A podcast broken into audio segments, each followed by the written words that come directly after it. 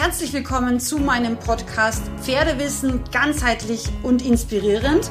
Mein Name ist Sandra Fenzel, ich bin ganzheitliche Pferdegesundheitsexpertin und Trainerin und ich freue mich sehr, dass du hier in meinem Podcast gelandet bist, frei nach meinem Motto, weil Wissen schützt. So, meine Lieben, das ist mein fünfter Versuch, diese Podcast-Folge aufzunehmen und jetzt schaffe ich es, egal wie. es ist gerade ein bisschen schwierig bei uns, ähm, weil hier überall Baulärm und keine Ahnung was ist. Aber jetzt schaffe ich es. Ich freue mich, dass du da bist. Es geht um ein cooles Thema, speziell auch für alle Gangpferdefreunde, aber auch für alle anderen Pferdefreunde ist das Thema sicherlich trotzdem interessant, weil übertragbar. Und zwar geht es darum, ob wir für die korrekte Ausbildung eines Pferdes Hufeisen brauchen, beziehungsweise eben auch gegebenenfalls mit Gewichten wie Ballenboots, wie man sie jetzt zum Beispiel im Islampferdesport sehr häufig sieht, oder Glocken, ob wir das brauchen, um ein Pferd korrekt auszubilden, beziehungsweise um vor allem auch korrekt zu tölten.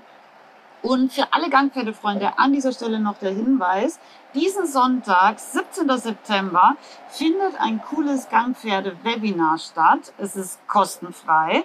Und solltest du noch nicht angemeldet sein, melde dich unbedingt ganz gleich an, damit du noch einen der letzten Plätze erwischst. Ich freue mich da auf dich. Jetzt geht's weiter mit unserem Thema. Tölten ist ja eine natürliche Gangart. Und genauso wie die anderen natürlichen Gangarten, die ein Pferd einfach von Geburt auf mitbringt, können wir diese natürlich auch ohne Gewichte, ohne Manipulation von Hufeisen, ja, einfach so wie das Pferd auf die Welt gekommen ist, fördern und ausbilden. Mir persönlich wurde als Kind tatsächlich eingeredet, dass man zum Tölten Eisen braucht. Und ich bin, ich werde es nie vergessen, als Neunjährige mit meinem eigenen Islampferd beim ersten Reitkurs gewesen, bei einem Gangpferdeprofi, Barhof damals, und habe dann bitterlich geweint, weil er gesagt hat, ich kann nicht mitreiten und vor allem auch nicht mittölten, weil mein Pferd keine Eisen hat. Daraufhin habe ich meinen Vater angerufen, auf dem Festnetz natürlich damals noch, und habe gesagt, mein Pferd kann nicht beim Töltkurs mitmachen, weil es hat keine Eisen. Daraufhin hat mein Vater, der eh keine Ahnung von Pferden gehabt hat, äh, den dortigen Stallbesitzer angerufen und hat gesagt, irgendwer muss jetzt diesem Pferd die Eisen drauf machen. Und das war eigentlich der Anfang von der Misere, die mit meinem ersten Pferd gestartet hat, das ja, wie du vielleicht weißt, später auch an Hufrollenentzündung dann erkrankt ist aufgrund genau dieser Eisen. So, also kurze, kurzer Exkurs, wie das bei mir so war. Ich hatte also dann Eisen, aber von meinem heutigen Wissensstandpunkt aus kann ich dir mit Begeisterung, Inbrunst und vollster Überzeugung auch als Hufpflegerin, als Verzweiflung sagen, wir brauchen keine Eisen, um ein Pferd korrekt auszubilden. Und Eisen können sogar hinderlich sein, weil sie nämlich die Biomechanik des Pferdes verändern und damit auch die Balance ganz, ganz stark stören können, ja.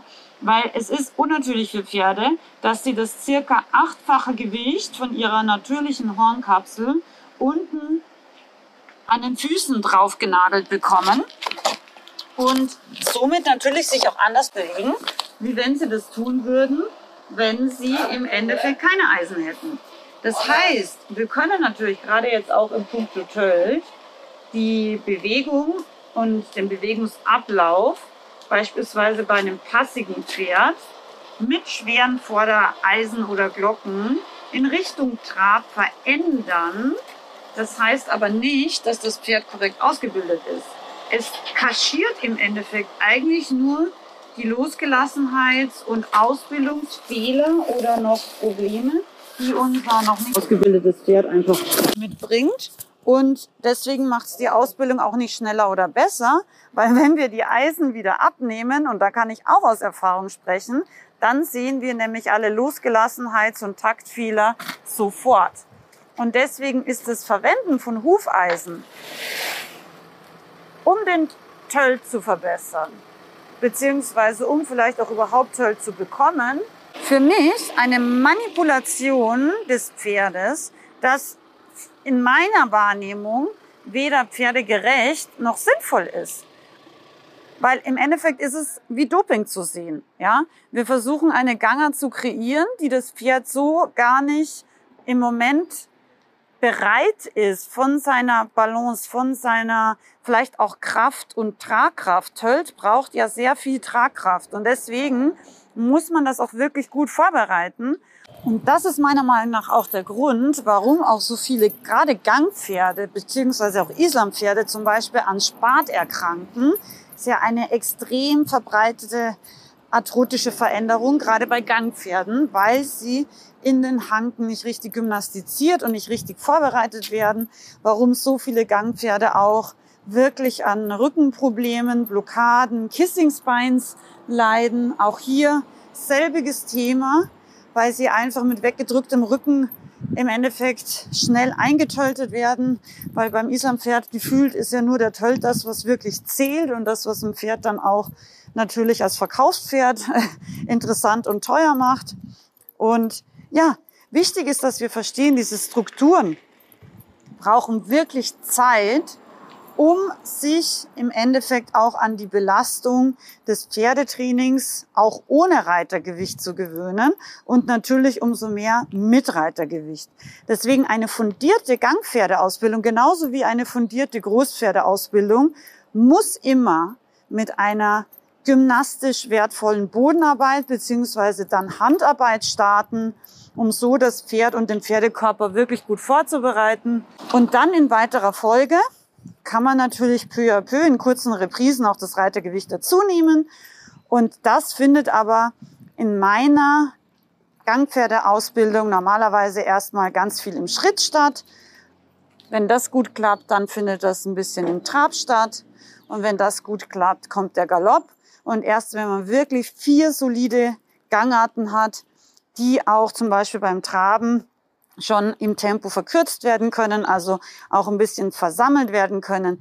Erst dann ist das Pferd in meiner Wahrnehmung sowohl von seiner Geschmeidigkeit, von seiner ja, Balanceverschiebung auf die Hinterhand und eben auch von seiner Hankenbeweglichkeit und Belastbarkeit. Erst dann ist es vorbereitet, um richtig und damit gesund über den Rücken zu töten. Also nein, es braucht keine Eisen, es braucht keine Gewichte, es braucht lediglich eine richtige, fundierte Ausbildung deines Gangpferdes, um zu tölten. Und das geht barhuf genauso gut. Wenn du natürlich Turniere reiten willst, dann kann ich dir gleich sagen, wird das Barhof nicht so gut funktionieren, weil was ich persönlich super schade finde, ist, dass wirklich gefühlt nur auf Strampelei geachtet wird im Turniersport und da nimmt sich der Dressursport ehrlicherweise auch nicht viel zum Gang. Pferdesport. Also das ist wirklich für mich shocking. Früher waren Dressurpferde ganz oft unbeschlagen, so wie zum Beispiel der Klimke, beim Rainer Klimke. Sofern ich mich erinnern kann, waren, glaube ich, alle seine Pferde Barhuf und er war ja super erfolgreich im Dressursport.